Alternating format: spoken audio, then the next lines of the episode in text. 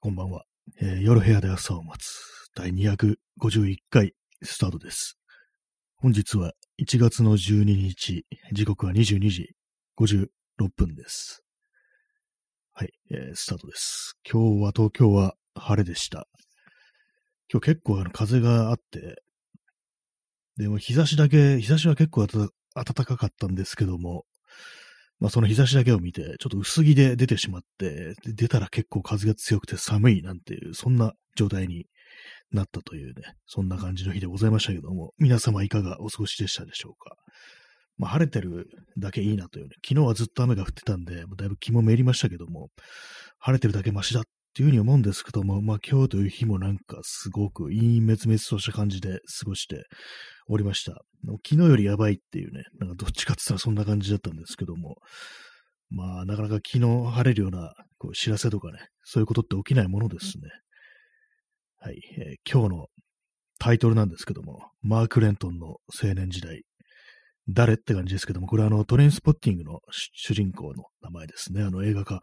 されてましたけど、ユアン・マクレガー、映画か映画でユアン・マクレガーがこう演じてましたけども、まあ、今日ちょっと話そうと思うのは原作の方ですね。その原作の方のトレインスポッティングじゃなくて、それより前のスキャグボーイズっていうね、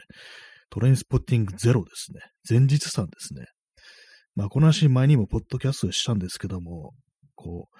ツイッター見てたらたまたまなんかそのトレインスポッティングに関する話題が流れてきたので、それでふと思い出して、そういえばどんな内容だったからみたいなことをちょっと思い出しながら喋っていこうかななんていうふうに思ったりしております。そちらのサムネイルの画像なんですけども、あの、これは木が、木を切ってますね。木の断面ですね、木材を。まあ、これは私がこう DIY をしてるときに撮ったものなんですけども、そのトレインスポッティングの主人公のレントンは、そのスキャグボーイズ、あのトレインスポッティング1よりね、前の時代ですね、大学に通ってたんですよ。大学に通いながら、そう大工のね、仕事もしてて、っていうね、ことで、まあその大工ということから、なんかこう木材の写真を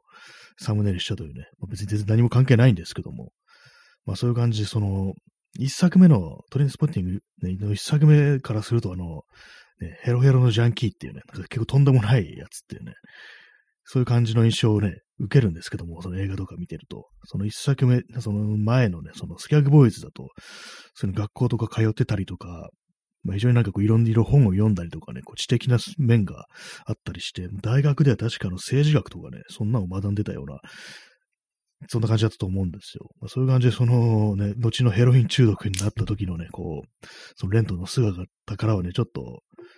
伺い知れないようなね、そういう側面があったというね、ことなんですけども、まあ、これ私、友人の勧めで結構前に読んだんですけども、これ非常に良かったんで、皆様もね、興味があれば読んでみてくださいというね、そんな感じなんですけども、かなり長くって、750ページぐらいあったと思います。結構読むの大変そうだなって最初思ったんですけども、結構その内容がね、やっぱりよく、非常にこう、いいのでね、結構、スイスイとね、読めてしまいましたという感じなんですけども、まあ、このマーク・レントンの青年時代ということなんですけども、そのなんなんでこう、ドラッグに溺れるヘロイン中毒になるのかっていうね、まあそういうことにちょっと触れてるというかね、そういうな感じなんですけど、このスケグボーイズ。そなぜそんなことになってしまったのかみたいなことに触れ、ちょっとね、そういう原因めいたものに、こう、をなか描いてたりするんですけども、まあこれ普通になんかネタバレになっちゃうんですけども、あれなんですよね、その、まあ、その時、その大学に通ってる時に、こう、付き合ってたね、彼女がいて、一度だけその彼女を裏切ってしまったっていうね、そういうまあ浮気ですよね。そういうことがあって、それが結構その、一端として大きいっていうのが描かれるんですね。で、あともう一つ、これも大きいんですけども、その、それはあの、あれかな、その大学とか行く前からの、なんティーンの頃だと思うんですけども、父親と一緒にあの、労働組合のね、その労働運動の現場に行って、で、そこでこう、警官に、まあ、鎮圧そういうね、名目でこう、警棒とかでめった打ちにされて、されるというね、そういう、まあ、手手痛いね、こう、敗北の経験みたいなものがあるんですよ。まあ、それがなんかこう、その後のなんかその行動というものに大きな影響をこう、及ぼしているのではないかというね、まあ、読んでる人間にはそういうふうに伺えるような、そんな感じの描写がされてるんですけども、まあそんなことをね、そういえばそんな感じの話だったなということをふと思い出したんですけども、昨日その、ツイッターに流れてきたね、こう、人のね、つぶやきを読んで、でも結構その人生、なんでこうなったかなっていうことを考えると、なんかいる、本当になんか昔のこととかね、こう、自分では思いもよらないような、人からしたらこんな小さなことでみたいな、そういうことがなんか、結構ね、大きな影響力を持って、後の人生を左右するって結構あるのかななんていうふうに思ったりはしますね。で、そういうのは本人からはあんまわかんないっていうような、そんなね、感じが結構あったりしますね。まあ、私自身がなぜ今こうなのかって別にあのヘロインとかやってないですけども、なんかね、こう、自分自身ね、こう、その、まあ、元気な状態ではないっていうようなことはね、まあ、たびたび思うんですけども、なんでそうなのかなっていうことを思ったとき、何かしらやっぱそう過去の、ね、そういう、さっきね、まあ、そのレントに例えて言うとね、その、警官にボコボコにされたとかね、一回彼女を裏切ってしまったとか、そんなね、ことがあったなんていうね、まあそういうことがひょっとしたらあるのかななんてことを、まあ考えるんですけども、考えてなんかそういう、もしかしたらこれであっていうことに行き当たるのもなんか怖いですよね。だから考えないようにするっていうね、まあこういうのも悪循環なのかもしれないですけども、まあなんかね、そんなことをね、思ってしまってて、まあ私の中でその、スキャグボーイズっていうのはね、なんかそれ非常になんか身につまされるっていうようなね、なんかそんなこう描写が非常に多かったっていう感じなんですけども、本当にジャンキーじゃなくても、麻薬とかね、やってなくても、何かしらの依存症じゃなくても、結構その、そういうなんか心の動きみたいなものは本当にこう、身に覚えがあるみたいな、なんかそんな感じのね、こう、ことが結構ね、読んでる、もし皆様も読めばね、なんかそんな風に思うんじゃないかなんてことをね、感じるんですけども、まあ、なんか、いかんせん長いんですよね。750ページはね、ちょっとね、結構ありますけども、私も結構尻込みしてて、最初、これはちょっと読み切れんかもしれんな、みたいなこと思ってたんですけども、それがね、意外にいけたんで、私もそんなに速読とかね、そんなタイプではないんですけども、結構ね、スイスイと読めたというね、こともあるので、こう、ね、そう、おすすめですという話でした。前にもね、だいぶ前にポッドキャストでもしたんですけどもね、同じ話をしてるんですけども、まあ、本当になんかこう、まあ、読んだからといって何かこう、ね、人生が好転するような感じのね、こう、作品ではないかもしれないですけども、本当になんか、自分の中の、こう、あれですよね、今まで触れられなかったようなところに、なんかふっとなんか手を伸ばされるようなね、なんかそんなような感覚も覚えるような本であるので、まあ、読んでみてくださいという話でございました。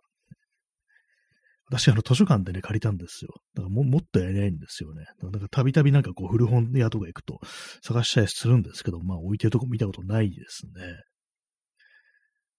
はい。そんな感じですね。新品で買えようって感じもしますけどもね。あんまり本買わないんですよね、私。こう。なんか結構その、図書館というものをね、なんか非常になんかこう、有効活用させていただいてて、結構ね、いろんな本があるので、読めちゃったりするんですよね。割になんかこう、予約とかいうシステムもあるので、まあ非常に便利なんでね、図書館あんま行かないよっていう人がいたら、結構ね、そんな感じであの、場所によっては、自治体によっては、あの、検索システムというものもあるんで、普通にあの、パソコンから利用できるという感じなんでね、読んでみてくださいというあり、はい、図書館をね、利用してみてくださいというね、話でした。えー、お兄さん、にゃん、ありがとうございます。ね、本日もね、にゃんが届きましたということでね、嬉しいですね。猫っていうものはいつ見てもいいよな、なんていうふうに思ったりしますね。まあでも図書館っていうもの結構な場所によっておそらく違うと思うんですけども、私そんなにまあ自分の普段行く、ね、ところ以外のに、そこまでね、顔を出すことはないんですけども、確か、あの、港区だったとか、別に住んでなくても利用できるとかね、なんかそんなんだったような気がします。日比谷図書館とかでかなり大きくて、なんか私の友人とかそこまで行って借りてるなんていうね、のもいたりしたような気がしますね。したような気がするって曖昧ですけども、確かになんか日比谷の図書館は結構有名な、ね、とこだ、感じだったと思いますね。品揃えもかなりいいと思いますね。やっぱりこう昔に比べてあれですね、本当になんか、あのパソコンからね、こう、ブラウザーから検索システムが利用できるっていうのは非常に大きいですね。それ、この本あるかなってなんか延々となんかこう探し回るってことをあんまこうしなくて済むので、ね、それがいいですね。たまになんかあの分類番号とかよくわかんなくって、あれなんかこれどこにあるんだろうみたいな、ね、ことは、まあたまにはありますけども、まあ大体ね、すぐ見つかるんで、あと予約というね、便利なシステムですよね。まあそれもあるんでね、なんか結構図書館使ってないよっていうね、方は使ってみるとね、いいと思います。まあでも結構自治体によって結構ね、違うっていうのはあるかもしれないですけども、まあ東京だったらね、区とか市によってだいぶ違うのかなっていうふうに思うんですけども、なかなかね、こう、その辺は、まあ他のところはよくわからないですけどもね。そう、ちょっと前に、あれなんですけども、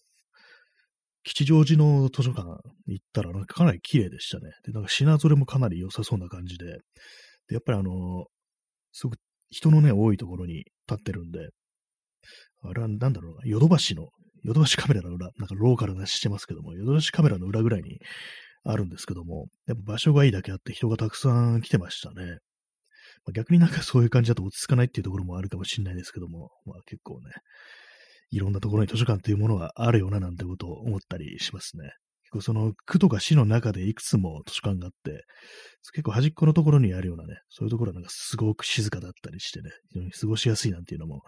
ありますけどもね。まあでもその駅に近いとかそういうところは、まあこう、気軽に行けるというね、便利なところがあるというね、まあそんな話でございましたけどもね、図書館はいいぞっていうね、話でしたね。なんかイギリスかなんかも図書館とかでなんか充実してそうな、なんかイメージがあるんですけども、どうなんですかね。よくあの、イギリスのミュージシャンとかが、昔、こう、ね、あんまお金なくってね、これレコードとかね、そういう音源とか全然買えないとき、図書館でよく行って借りてたから、自分のね、こう、その音楽の、こう、遍歴みたいなものは、でも大体まあ図書館にあるもので、こう、ね、構成されてるなんていうね、なんかそんなことをインタビューで答えてる人もいたりするんですけども、結構ね、海外の図書館事情っていうものはね、どういうものなんだろうってことたまに思うんですけども、どうなんですかね、日本の図書館っていうのはなんかちょっと変なところに行ってそうなところありますけどもね、もうだいぶ前ですけども、蔦屋図書館とか行って、なんかあの、民間のね、民間の感覚だとか資本を取り入れていこうみたいなね、なんかそういうところで、非常に商業的な感じのこう、図書館っていうんですかね、人を集めるぞとか、まあ、カフェを併設するだとか、本当にまあ金になる図書館っていう、そういう感じでね、なんかね、こういろいろ、こう、一時期ね、まあ、今もそう続いてると思うんですけども、そういうなんか波みたいのありましたけども、ありますけども、なんかああいうの本当非常になんか嫌な気持ちになりますね。まあ、渋谷の宮下パークなんかもね、その一環だとは思うんですけども、公園とか言いながらただのこうね、商業ビルみたいになってるっていう、そんな感じですからね。あと渋谷といえばあの、ふれあい植物園ですね。あれもまあ、ね、去年いっぱいで終わってしまって、そこから先はなんかあの、やっぱりその商業施設っぽくするみたいなね、あの、カフェ併設みたいな感じするなんてこともあって、以前のようなね、姿が失われるっていうようなことをね、危惧しているね、人も結構いますけども、まあその渋谷区の視線みたいなのを見ると本当そうですよね。まあなくしちゃうんだろうな、ああいうのっていうね、こう手作り感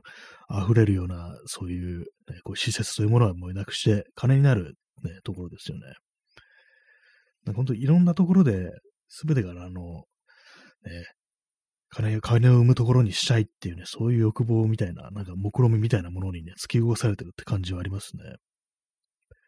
えー、P さん、本の形をした飾りが本棚に置かれる蔦屋図書館。あ、そうですね。あのー、結構話題になったんですけども、その、蔦屋図書館、あの、本棚が、あの、すごいね、高いところまで、こう、天井までね、ぶち抜くような、ぶち抜くっていうか、天井まで達するような、すごい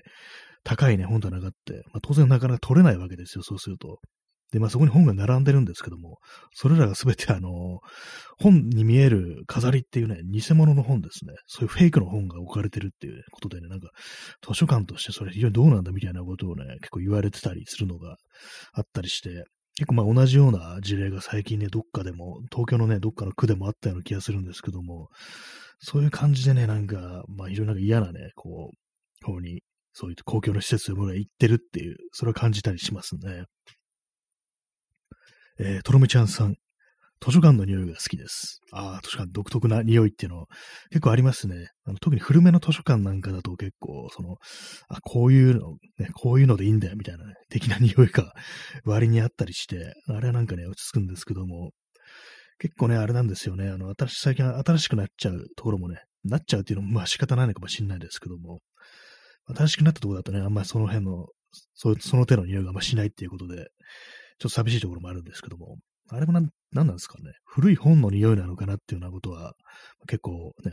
思ったりするんですけども、やっぱ匂いというものもなんかその場所みたいなものの、こう、印象みたいなものに非常にね、大きく影響するっていうのがあったりして、匂いで結構思い出すってことありますね。あ、この匂い、この時のあの感覚だみたいな感じで、結構人間のこう、なんかこうね、脳の刺激するっていうかね、記憶をなんか呼び覚ますのに匂いっていうのは非常になんか大きいっていうね、ことがね、結構あったりしますね。そんな感じ、まあ、図書館はいいぞというね、話でしたね。まあそう言って私、あの、結構借りるだけで、図書館の中に、中でなんかこう、いろいろ資料を閲覧したりとか、まあそういうことはあんましてないんですけども、結構あれですよね、あの、昔の新聞とか資料が、あと地域資料ですね、あの、そういうものもね、閲覧できるんで、調べ物するっていうね、時には結構いいんだろうなと思うんですけども、私も一時期なんかの古地図をね、結構見てる時があって、それはあの貸し出しができないんで、図書館の中ね、こう陣取ってね、ぶわっとね、広げて地図をね、見てるなんていうことがね、結構ありましたね。まあ、興味深いところはね、コピーとかね、コピー機があるんで、それでコピーを取ったりなんていうことをしてたりした時期がね、なんか謎にありましたね、そういうことを。一時期あの、港戦前の港区の、こう、に何があったかみたいなことをね、調べてる時があって、麻布ですね、麻布のあたりになんかこう、何があったのか、あの辺の情景というものはどんな感じだったのか、ね、その時に何があったかみたいなことを一時期こう、興味持って調べてる時があって、その時ね、その図書館をよく使わせてもらってましたね。古地図なんかをね、たくさん閲覧してたっていうね、そんな思い出がありますけども。はい、図書館の話でした。図書館ね、まあ、結構、視聴覚資料、CD とかね、場所によってはレコードとかも置いてあるんですよ。まあ、DVD とかね、もありますけども。あれもレコードとかね、借りたことないですけども、借りれるんですかね？あれはなんかもう貸し出しはできないのか、それとも、ね、そこの図書館だけで聞けるのかわかんないですけども、CD はね、結構借りてましたね。子供の頃結構 CD 借りてるってことをやってましたね。まあ、さっき言ったそのね、よくイギリスのミュージシャンが、よくね、この図書館ので借りた、ね、音楽でいろいろ知ったなってこと言ってますけども、私も割となんかそんなところがあったりして、結構その、子供の頃ですから、あんまこう知識っていうかね、なんかこう知識を仕入れる先があんまないっていうか、ね、本、本とかもね、なんか雑誌とか別に読まないしっていう感じで、ね、そういうところなんですけども、そんな時にこう、図書館のに置いてある指示っていうのは結構ね、いろんなものに触れさせてくれるっていう、そういうことがあったね、覚えがありますね。はい。なんか謎のね、こう、トレインスポッティングの話から図書館の話に行くっていう。あの、公共の施設っていうのも、まあ結構使いようで、結構ね、まあまあ、ものによってはいいものがたくさんあるってことなんだと思うんですけども、まあ、その中でも図書館っていうものはね、非常にいいですね。あと、公民館的なところとかだと、なんかあの、貸し出しみたいなのありますよね。その、施設の貸し出し、なんか会議室の貸し出しみたいな、そういうのがあったりするんですけども、私、ああいうのはね、ああいうのは使ったことがないんですけども、利用したことないんですけども、結構人集まるときにそういう公民館的なものを利用するっていうのは、まあいいのかななんていうふうに思ったりしますね。結構もう何年か前に、あのー、ライブまあ、音楽ですね。まあ、ライブをやるのに公民館を借りてやるっていう、なんかそんなちょっとしたね、ミニフェス的なことをね、やってる人がなんかこう、いたような気がするんですけども、そのね、公民館を使ってそういうことをやるっていうのがなんか面白いな、なんていうふうに思いましたね。結構どうなんですかね、この辺の公共の感じっていうのは、その諸外国と比べて日本どうなんだろうってこと思うんですけども、結構なんかアメリカとかね、だまあイギリスとかだと、その講座みたいのがあってね、それでこう、なんか結構有名なね、こうテクノ、テクノとかね、のミュージシャン、DJ とかね、トラックメーカーがなんか教えてくれるなんていうね、なんかそういうようなね、ところもあったりするみたいですね。なんか結構ね、そのアメリカとか、なんかそその手のなん、なんていうんですかね、結構手厚い感じがしますね。その、行政とかが何かをね、こう、提供するっていうね、教育的なもの、なん、なんていうかね、カリキュラムみたいなものを提供するっていうのが、まあ、その場所によると思うんですけども、結構まあなんかそういうのがあったりして、日本はそれに比べてどうなんだろうって思うんですけども、まあでもなんか地味ですよね。よくなんかその掲示板みたいなの見ると、まあなんか講座的なものとかあるんですけども、まあ大体まあ固めのやつですよね。やっぱりこう、ね、行政書士が来てどうのこうのとか、やっぱりこうね、こう、経営者向けの何かとか、なんかそんな感じの小規模ビジネスビジネスかどうとかね、そういうのが多いんで、まあ、せいぜいあの映画鑑賞会みたいなのがあるぐらいっていうね、感じで、あんまこう、その手のこうカルチャーの講座というものをあまり見ないような気がするんですけども、どうなんですかなんか結構そのアメリカだとかイギリスってのは、そういうね、こう、ユースカルチャー的なものの講座っていうのが結構ある。若者になんか向かってるっていうね、そういうのがあったりするなと思うんですけども、結構なんかああいうの見てて思うのが、もし自分が、ね、そういうのを受ける立ち、受けられるというね、こう、立場だったらどう思うんだろうっていう。そんなね、行政のやってるようなね、講座なんて、こう、ごごめんだぜみたいな、そんな気持ちになるのかなというのも思ったりするんですけども、まあ、それもなんか日本人のね、感覚なのかなって思ったりして、どうなんですかね。結構なんかその手のね、なんかテクノ系のミュージシャンのインタビューとか読むと、そういうのなんかやってるとか、そういうの受けましたみたいなね、そういう講座で覚えましたみたいな、なんかそういうのね、書いてる人が、言ってる人がね、多いような気がするんですけども、まあ、つっても私そんなにあの、テクノ系のね、とかね、そういう音楽に詳しくないんであれなんですけどもね。まあ、調べてみればいろんな色あるのかもしれないですね。インスタントコーヒーを飲みます。と思ったら、あの、マグカップにね、一滴ぐらいしか残ってませんでしたね。はい。まあ、そんな感じでね、なんかあの、あんまりこう、そのね、トレインスポッティング、スキャグボーイズについてあんま語ってないんですけども、まあ、そんなとこからね、いろいろ公共の話をしようなんていうね、感じになってますけど、まあ、その話はもう、なくなりました。ね、もう、これ以上話せることはないです。よく調べてないのでっていう感じなんですけどもね。まあ今日、今日もまあ今日でね、まあかなりこう元気のない感じで、まあ、過ごしておりましたけどもね、なんかこう、やっぱこう冬の寒い時期っていうのはまあ元気がないっていうのは仕方ないなと思うんですけども、まあでもなんかね、なんとかこうしたいですよね。なんとかしたいと思ってなんかこう、あれなんですけども、こういう時なんかあの、昔はなんか結構気分がね、結構ダウナーな気分になった時は割と映画とか見てたんですけども、それがなんかこう、ここ数年で全然ね、こう見れなくなったっていうのがあって、で、まあその代わりになんか本とかをね、読むようになったっていうのがあるんですけども、どうもこのね、この数週間の感じだとちょっと本読むのもなんかきついっていう感じで、もう本当なんか横たわって、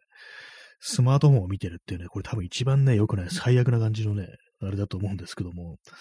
そんな感じなんですよね。これはまずいと思って、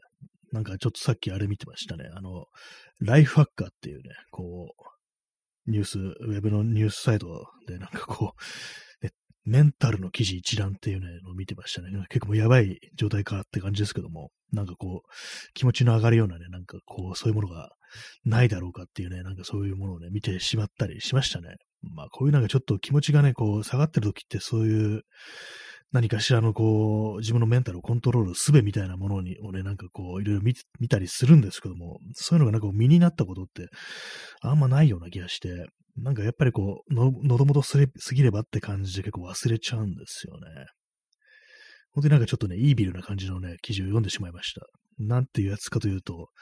米国陸軍に学ぶストレスに負けない心を作る3つの秘訣っていうね、もう結構やばいですよね。なんかこれ、陸軍に学ぶってなるとね、なんか結構まあ、ストレスに負けない心なんて言いますけども、なんかそれってあの人を殺しても抵抗を覚えないような、なんかそんな感覚っていうね、マシーンになるっていうのはなんかそんな感じのことなんじゃないかなちょって思っちゃうんですけども、なんかこういう時ってそういうものですらなんかちょっとね、すがりたくなるようななんかそういう気持ちになったりして、非常にやばいなと思うんですけども、まあ飲まれてはいけないっていうね、感じのことを思いますね。まあ実際まあそれでもって何かしらこう、ね、気持ちの沈みに対処できたとしても、そのことによって失うこととか、まあ、絶対あるわけですからね。それがもう米国陸軍にね、学んでしまってはというね、感じとかありますからね、本当たまになんかあの筋トレ動画とかね、見るときあるんですけども、それもやっぱりね、こう、ちょっとね、あれなんですけども、米軍が、米軍がなんかこう、ね、トレーニングしてるね、動画みたいなのね、ちょっと見てしまったりするときがね、あるんですよね。なんか黙々となんかその、ね、野営地みたいなところでね、こう、筋トレしてるみたいなね、動画、鉄パイプみたいなとか、なんか車のタイヤみたいなのを使ってこうトレーニングしてるっていう動画があるんですけども、なんかそれを見てね、若干なんかね、少し、なんこう、なんかやるぞみたいなね、筋トレするぞみたいな気分になってしまう自分がちょっと嫌になるっていうね、そんなところありますね。結構あの、ね、あれですね、ほんと、えー、くじあどりさん、在日米軍に学ぶ感染症対策。それはまずいって感じですね。本当なんかどうなってるんですかね。まず、1、マスクはしないっていうね、そんな感じで。2、ね、止められても外出するみたいな、なんかそんな感じですかね。かなりやば、やばげな感じですけども、なんか今日もね、なんか2000人超えとかなんか言ってね、なんか本当にこうなるんだみたいな感じで、やっぱりあれですね、米米軍のいるあたりはなんかこうそういうね、こう非常にそこからなんか広がったんじゃないの？みたいなね、そんなのありますからね、在日米軍に学んでいくと、かなりやばいことになるぞ、これは、みたいなね、ことはやっぱあったりしますね、本当に。在日米軍ってね、そこからなんか、あそこから広がってんじゃないかみたいなことをね、ちょっと思っちゃったりしますね。はい。まあ、そんなね、感じでね、やっぱそういうものを見たりしてしまうんですけども、先週土曜日に結構その多摩川沿いを長いこと歩いたんですけども、もう結構疲れちゃって、結構次の日とかね、結構足が痛かったりしたんで、なんかこれはちょっといかんだと思って、ここ数日はあれなんですよね。結構あんま、またあの、あれを始めて、アスケンですね。アスケンというアプリ、まあ、食事の記録とか、記録とかね、する、こう、ダイエットアプリなんですけども、それをなんか久し、久々にも起動して、こうなんかメモったりしてるんですけども、それまあ、まあちょっとはその食べる量とかはね、抑えられてる感じなんですけども、まあ何分その気持ちがね、こう非常に落ちてるというのと、やっぱり運動までする元気というのがね、なんか出てこなくって、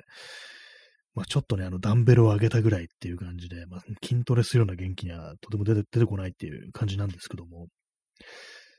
結構その、アスケンはね、だいぶ長いこと使ってて、もう最初なん、いつぐらいに使い始めたのかなと思って、こう、ずーっと遡ってみたんですけども、そしたら2015年ですね。2015年に使用開始して、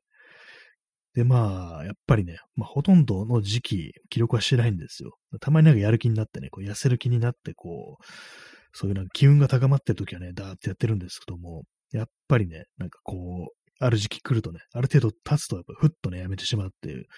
そういう感じがあって、全然まあ習慣化できなかったなっていうことをね、まあ、思い出したんですけども、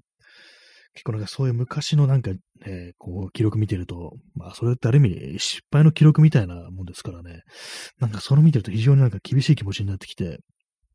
ね、2015年かと思って、ななんでね、なんか、なんかこう、時間経っちゃったな、みたいなことを考えるとね、非常にこう、なんかブルーになるんですけどもね。もう、ほんと、ミスターブルーですね。ミスターブルーってなんだよって感じですけども、なんか昔のオールディーズの曲でミスターブルーっていうのがあったななんてことをね、ふと思いましたけども、なんか結構その昔のこと、昔の、まあ私の場合写真をね、こう撮ってるんで、結構その何年も前の写真とかね、こう見直すっていうね、ことしてもいいんですけども、なんかこうそういうの見てると非常になんか、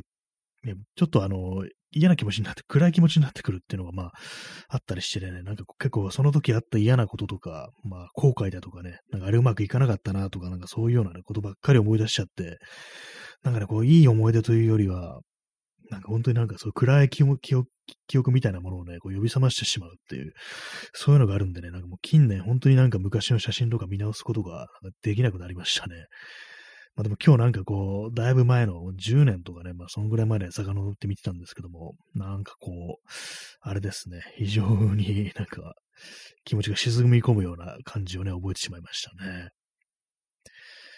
まあそんな感じでね、今日はなんかまたね、非常に沈んでる放送ですけども、まあ、上がるのでしょうか、この気持ちというのは。まあでもなんか一旦なんか気持ちが沈み込むと、なんかふっと気持ち切り替えて急になんかこう元気になるっていうのがなんかおかしいような気がして、なんか自分で自分をなんかこう沈んだ気持ちのままにさせておくみたいな、そういうなんかバイアスみたいのがあったりするんですよね。なんかそれもなんかそれで良くないんですけども、なんか今までのね、暗い気持ちは何だったのみたいな感じで急に切り替えるのが嫌みたいな、このなんか暗さに端的していたいみたいなね、なんかそういうところもあったりして、まあそういうの悪い癖ですね。まあ、秘密も機嫌よく入れればいいんですけどもね、というね、まあそんな話でございましたけども、いかがでしたでしょうか。まあそんな感じで本日もね、